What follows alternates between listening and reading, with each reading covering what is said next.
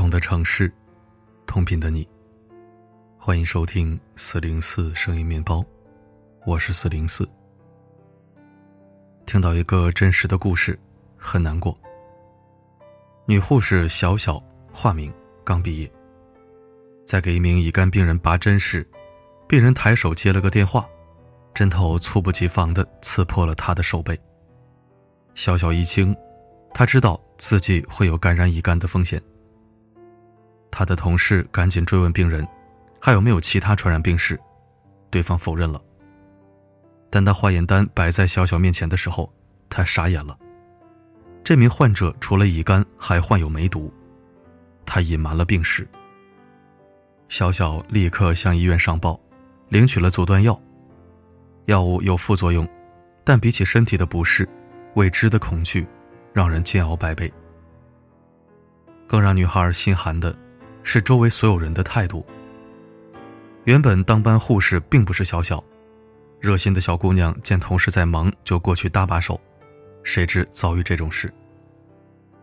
在被几名领导批评责备的时候，她的心快速凉下去，有些东西在熄灭。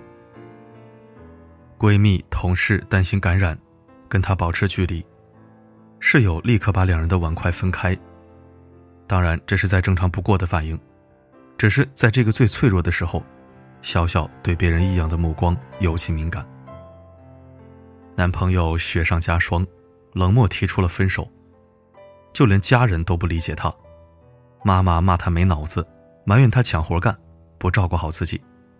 为什么别人都扎不到，就扎到他？最后的依靠也没了，小小哭着崩溃。一群成年人，只做一个孩子。小小的代教老师杨小护，把事情发到网上，之后那个病人联系了他，向小小道歉，说自己患上梅毒后没有发病，就觉得没多大事儿。直到看见小小的遭遇，才意识到这有多么严重，并承诺愿意支付所有医药费。这份诚实来的实在太晚，何况钱是这件事中最没用的东西。如果我不死，这辈子都得吃阻断药活着。绝望之下，小小吞下了多达一个月剂量的阻断药，造成胃出血，从早上抢救到深夜，仍没有丝毫好转。最终，小小没能留住。据杨小护说，他只有二十一岁。事件发酵之后，有网友质疑这件事是假的，是杨小护编造出来博流量的。我反倒多么希望是假的，可惜不是。评论区里多名曾在广东这家医院工作或就诊过的网友证实，自己见过小小，她是个单纯热情的女孩子。另一个真实故事不像小小那样悲伤，但也足够惊心动魄。四川省人民医院妇产科李医生接到一名急诊产妇，一般情况下，为了避免风险。手术前，医院都会给产妇做血液全套检查，但这次情况十分危急，家属信誓旦旦地说产妇绝对没有乙肝、艾滋病等传染性疾病，根本来不及等血液检查结果出来就得动手术。实行手术期间，羊水混合着血液流下手术台，污染了李医生的脚，恰巧他的脚上有破损。第二天血检结果出来。产妇竟是一名 HIV 病毒携带者，李医生惊出了一身冷汗。他赶紧服用艾滋病阻断药，接下来是四个星期的精神煎熬。幸运的是，李医生最终逃过了厄运，但这件事已经成为了他一辈子的阴影。有一组数据，假如不做任何干预，医生在职业暴露的情况下感染艾滋病的概率大约是千分之三。如果及时服用阻断药，这个概率还能再降低百分之九十。但就算极小的概率落到某个当事人的头上，也是一场百分之百的无妄之灾。小小和李医生的遭遇，都属于职业暴露。什么是职业暴露？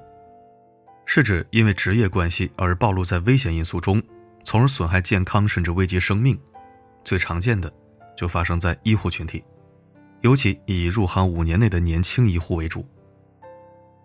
新冠疫情中那些不幸被感染的医生、医护人员，他们就是职业暴露。危险随处可见，注射针头刺到皮肤，手术刀割破手套，锐器划了道小口子，清理器械时血液飞溅到脸上、身上、眼睛，浸透了防护服。少数患者故意隐瞒病史，更偏激的，病没治好就故意报复传染给医护。真的不能怪医护人员粗心大意，职业暴露经常发生在一些看起来特别偶然。甚至匪夷所思的瞬间，就比如飞来的针头。一名护士知道患者有艾滋病，所以操作特别小心，全程注意不回套针帽，放回无误托盘。结果就这么寸，他给患者打完针回治疗室的时候，正好有人开门撞翻了他手上的托盘，注射器散落在地上，针头反弹扎到他的脚面。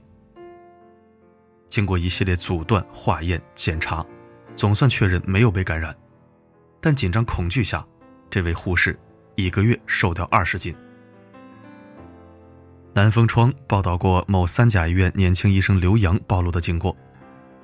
他在紧急抢救一名颅脑被撞伤的女性患者时，伤者肌肉痉挛，针头弹射出来扎在他的手臂上，伤者的命抢回来了。可生化检验结果显示他是梅毒感染者。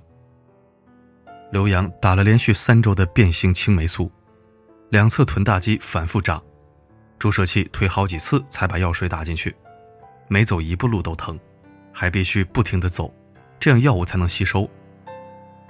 这个开朗的大男孩，从此承受着恐惧的煎熬，夜里噩梦不断，直到彻底排除感染可能。刘洋入行三年。被针头刺到超过十次，好在其他患者都是阴性，就这次最惊心动魄。人哪怕再谨言慎行，也会有突然的某个瞬间，跳脱出理性，屈从于本能。知乎一位匿名网友，在给感染 HIV 的病人测血糖的时候，看他耳垂很薄，就把手放在他耳垂下面垫了一下。你很难说清这个小细节到底是为什么。他就是一个护士本能，纯粹的本能，就是不愿他受伤，就是善良的天性。但就像着了魔似的，针穿透了病人的耳垂，扎到了他的手指。护士帮他在水龙头下挤手指，他脑子空白，一直哭，一直哭。事后他不敢告诉亲人，怕他们担心，也不敢告诉不相干的人，人心叵测，你不知道别人嘴里会说出什么。服用阻断药后，要真正排除被感染，必须要在一个月、三个月、半年做三次抽血检查。这半年里，他将彻底失去快乐，每一天都被惶恐、焦虑折磨。还有的时候，医护人员连自己被谁坑了都不知道。曾有臀位宫口开全的产妇被送到手术室，医生紧急助产，第二天才查出来产妇 HIV 阳性。一家人留下的电话、姓名，所有资料全是假的。刚把一个人从生死场里拖回来，自己却被推进另一个修罗场。每一步都像在刀锋上，这就是医护人员的常态。世界卫生组织做过统计，全世界每年有三百四十万人职业暴露，其中超过二百万人会阻断失败，患上传染性疾病。那么。这些受伤的大白都去哪儿了呢？很遗憾，他们中很多人离开了这个行业，寒窗苦读十年、二十年的成果，就葬送在这一场手术、这一次感染上。钟南山院士说：“医生和病人有共同的敌人，就是疾病。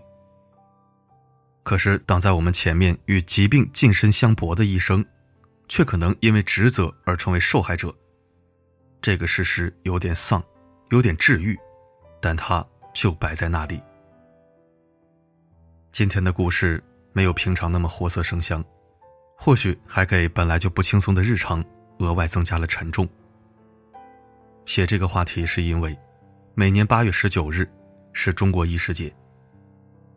陶勇先生在他的新书《自造》里写，在一九九七年那个夏天，我在填报高考志愿的时候，真的是在选择专业，而不是在选择就业。我相信这是很多人的初心。很多时候，一条路遗憾没有走到最后，不是因为不爱，而是因为能量被耗尽。没有亲身经历，谈何感同身受？我们都曾经是病人，或者在未来无尽的日子里。不可避免，会有那么一两次成为病人。医生真没有你想的那么坚强。保护医护人员，就是善待我们自己的命运。请知晓他们的危险，理解他们的困境，体谅他们的疲惫，包容他们的情绪。拜托了。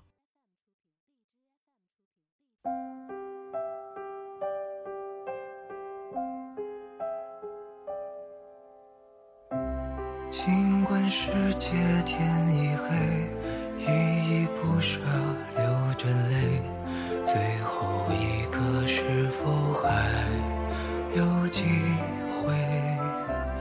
一起走过的伤悲。感谢收听。关于职业暴露的事例，我早就在知乎上看到过一些，真的是全程憋闷和焦虑的看完。并且为医护人员感到无奈和心酸。稍一不注意，就被某些没良心的瘟神给坑了。我说这话不是歧视传染病患者，你到了医院了，有啥就该说啥。大夫给你治病是救你命的，而且在人家眼里什么病都见怪不怪，你真的没有隐瞒的必要。这个时候还讳莫如深、遮遮掩掩，我只能说你太缺德。这和故意陷害有什么区别？我也换位思考了一下，某些感染者或许是担心说出来会被拒诊，所以他们选择了自私。这也可以理解，但无法被原谅。毁掉别人，并不会治好自己的病，只会让你成为十足的恶人，在龌龊的道路上越走越远，厄运不断。再换位思考下。如果被职业暴露毁掉的是我们的家人，又该怎么办呢？他们做错了什么，要被如此连累？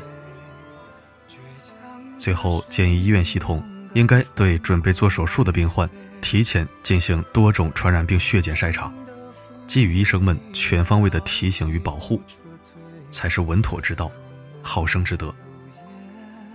好了，今天的分享就到这里，我是四零四。不管发生什么，我一直都在。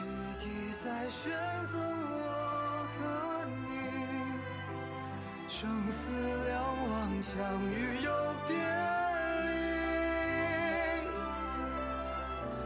难道只能心痛默默告别你？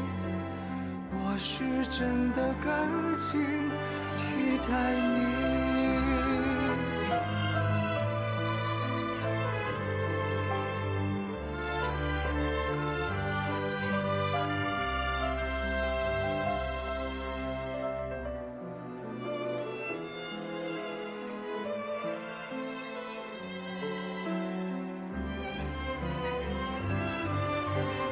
仿佛天与地在选择我和你，生死两忘，相遇又别离。难道只能心痛默默告别你？我是真的。可惜。听。Mm.